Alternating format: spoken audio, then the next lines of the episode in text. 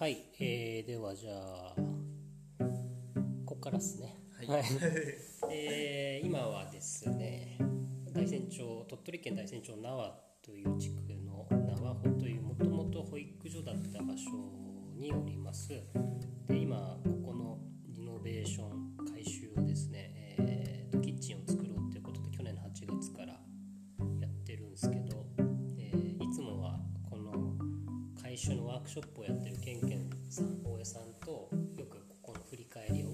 るんですけど今日は8月からやってる、えー一緒に進めている菊池くんに大山町のコアメンバーとして一緒に動いてくれてる菊池くんに、えーまあ、来てもらってるって別にゲストって感じでもないですけど 超ラジオって感じでもないので、はい、よろしくお願いします。よろしくお願いします。えー8月から8月からっつってもう何ヶ月だろう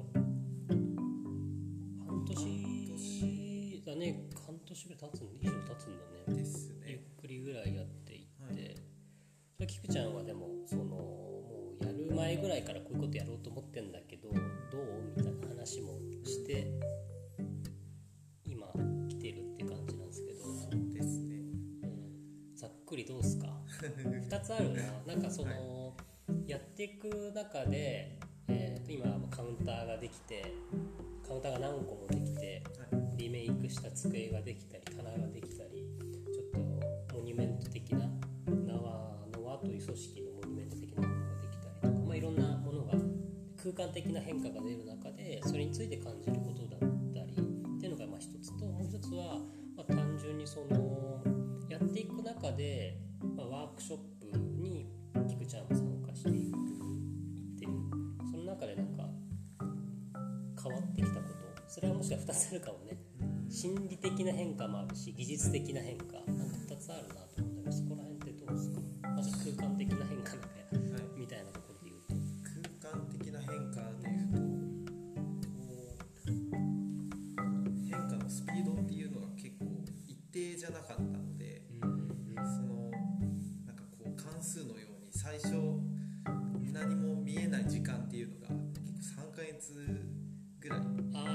の下地を作ってる時期かな時期とかですね。壁剥がしてとりあえず漆喰塗る前にはい。なんかとりあえずなんかあれだよね合板貼ったりとかってですいうねはい空間的に変化がちょっと見にくかったそうですね。なんかあまり映えないというか、そういう時期が長かったというか。うんうんのでなんかこう最初はちょっと焦ってはいないんですけど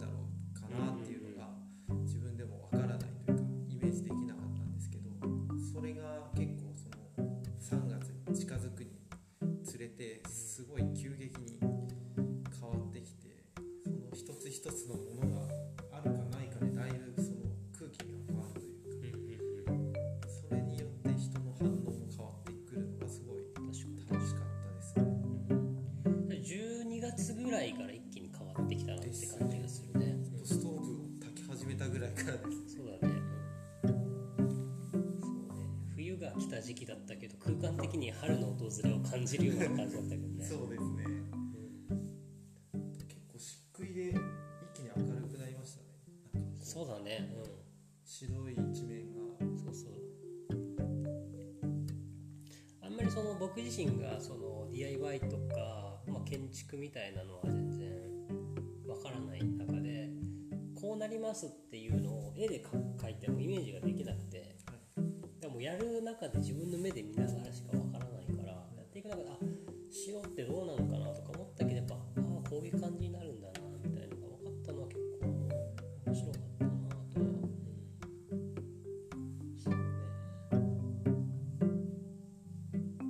ん自身ははいそういう DIY みたいな、まあ、DIYDIT みたいなっていうのはこれまでは経験みたいなのとかはい。なんかそういう経験値的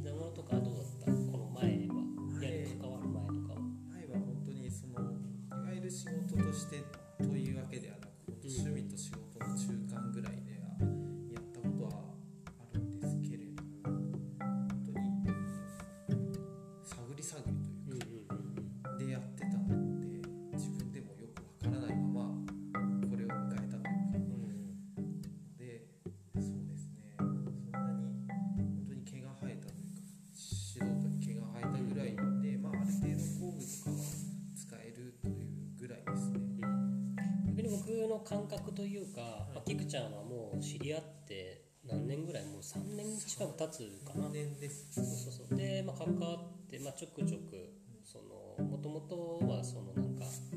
場を作るってとこでうん。東京ではい。場を作るってとこがまさか今大山町で一緒にやってるって結構不思議な関係ではあると思うんだけどいやそういうのをなんか動きを見てる中で結構どちらかというと指揮を取る側のことをやってたのかなと思ってて。で今回はでも大江さん、まあ、ケンケンさんがいてより指揮を取ってくれてこういう感じどうみたいななんだろうなあある意味リーダーみたいなのがいる状況だったと思うんだけどそういう姿とかを見ててなんか感じたこととかしかもリしかもリモートでやってるというう、ん。まあ、やり方としては結構特殊で本当に DIY の僕らが作るってことを遠隔でサポートしてもらってるって感じだと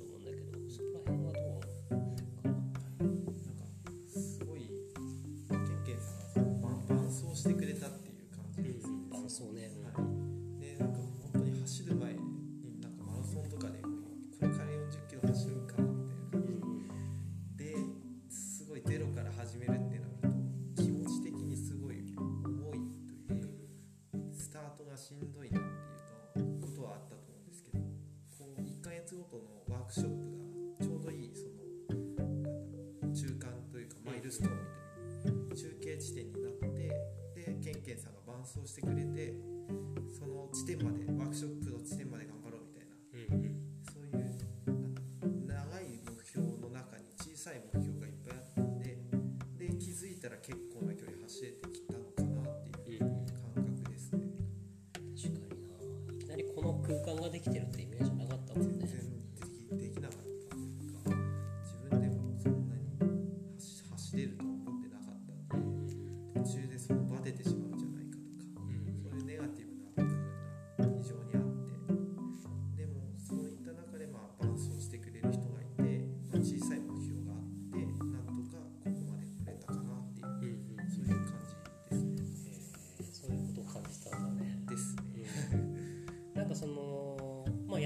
中の変化菊ちゃん自身の変化みたいなのを聞いてみたいけどでもやっぱそのよく僕らはこうやって振り返りやってたりとか、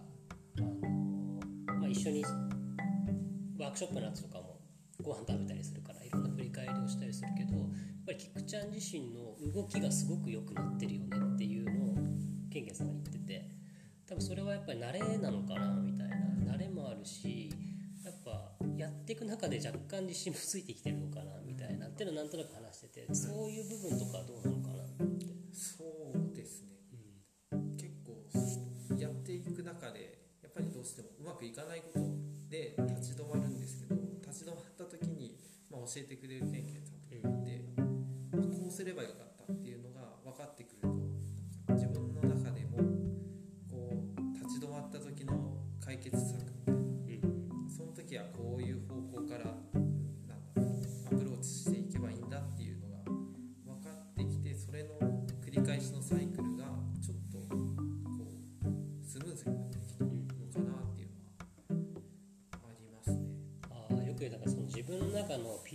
PDCA サイクルだっけ？なんかあるよねありますね。それが多分周りが良くなってきたのかもしれないね。うん。今まで多分、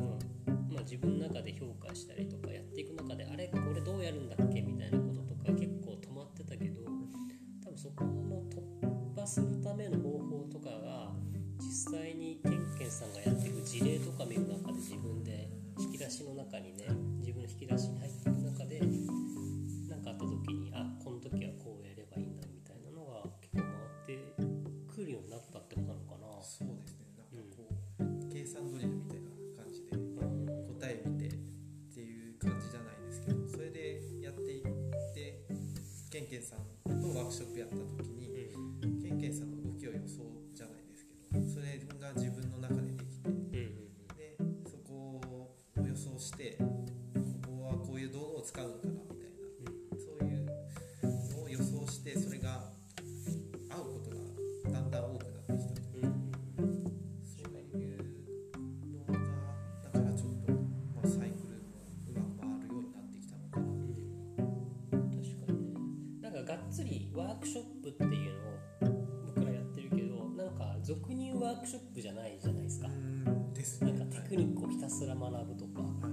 ら漆喰塗りますとかっていう感じでもなくて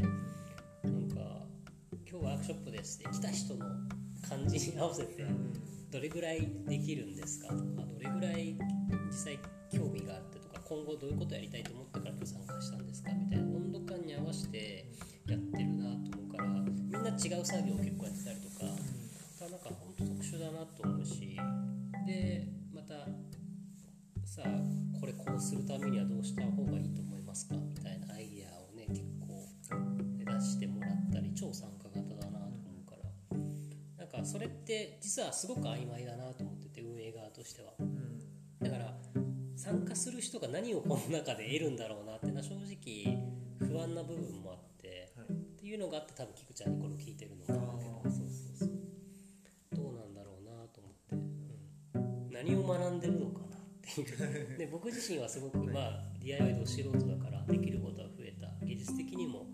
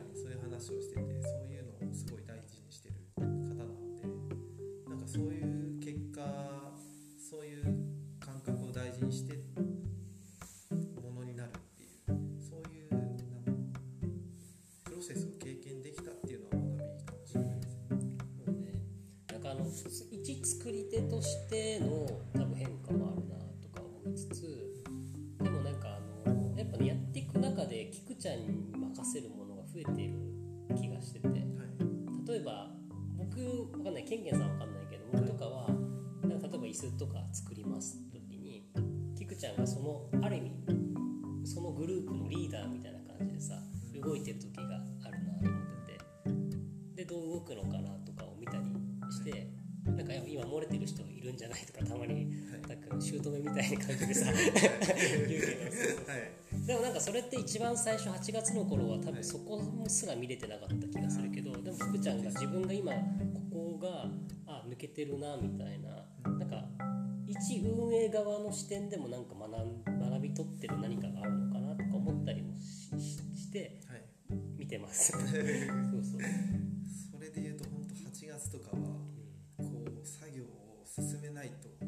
けないんじゃない？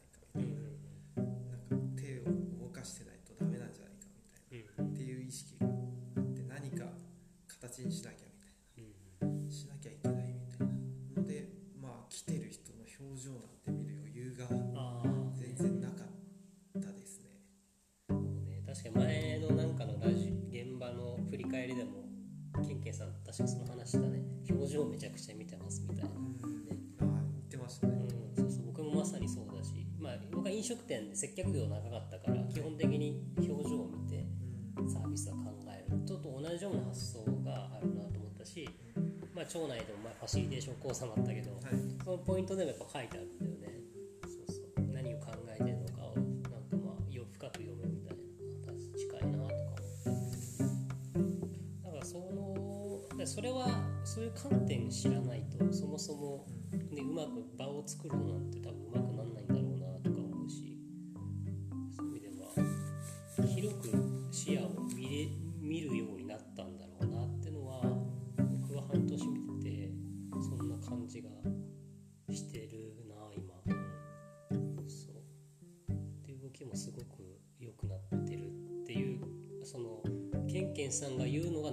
きるのはあるし。そう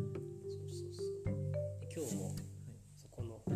作業とか机をまたもう一もう一台作ったりでしたけどやっぱすごくスムーズだったなとか思うしね。なんかまごまごしてなかったよね、なんかその感じってやっぱ8月とは全然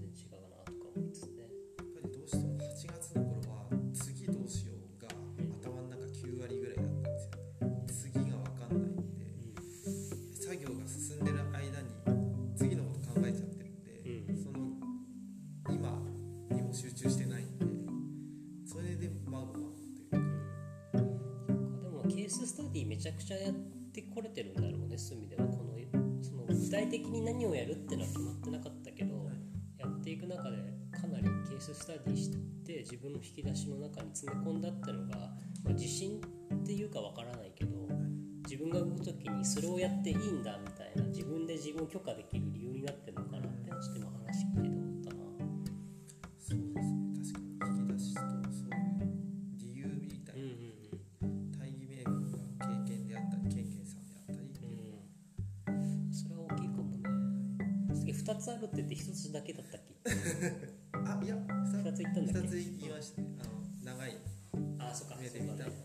即興的な。うん、確かにな、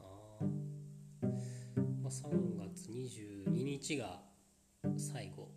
ですね。ワークショップとしても最後だけど、まあ、それまでにねやることがいくつか残ってますが、まあ、どうにか終わらせられるというか終わらせないとね。ですね。まあここが完成してまた4月以降もなんか物を作るっていうこと自体はやっぱ面白いな自身も思ってるしなんか作る時にどうしたらいいかわからないとかをやっぱ答えられるような場を作っとくって大事だな。それそういう人がいるとかそういう道具があるとかっていうのは結構大事だなと思うのでこの文字作り文脈のを、まあ、シェア工房じゃないけどみたいな形には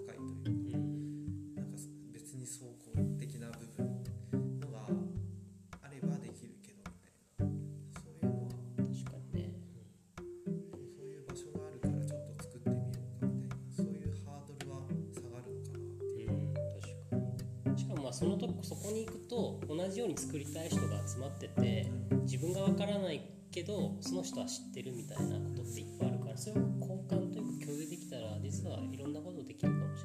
ない。最後なんだけどはい。例えばそのリノベのテクニック的なことは少しずつ学んできてはい。共有できるものが増えてきて例えば全くの初心者からすればキクちゃんが教えられることっていっぱいあるなと思うけどでもワークショップのリノベ系のワークショップの作り方っていうのはまあちょっと特殊だなと思ってるからそういうのを例えばケンケンさんからリノベのワークショップを作る方法のワークショップをやってもらうとか、はい。まあ、それは多分こういう今全国的にもリノベ系のやってる人たちって多いと思うけど、のやるってなったらどう？そうですね。それ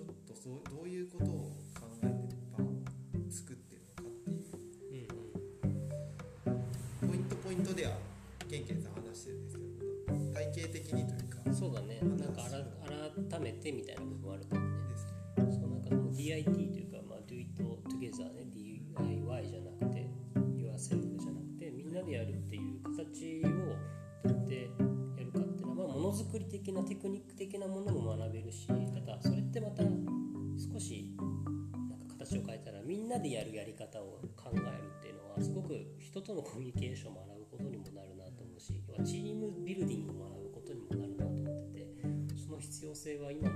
組織とか今の組織の段階としてはめちゃくちゃ大事だなと思ってるからちょっとずつ形にしていきたいなと今ひっそり考えてるところです。でまあちょっと意見を聞いてみました、はい。まあ、というような感じで20分ちょっとぐらい喋りましたが、えーまあ、3月20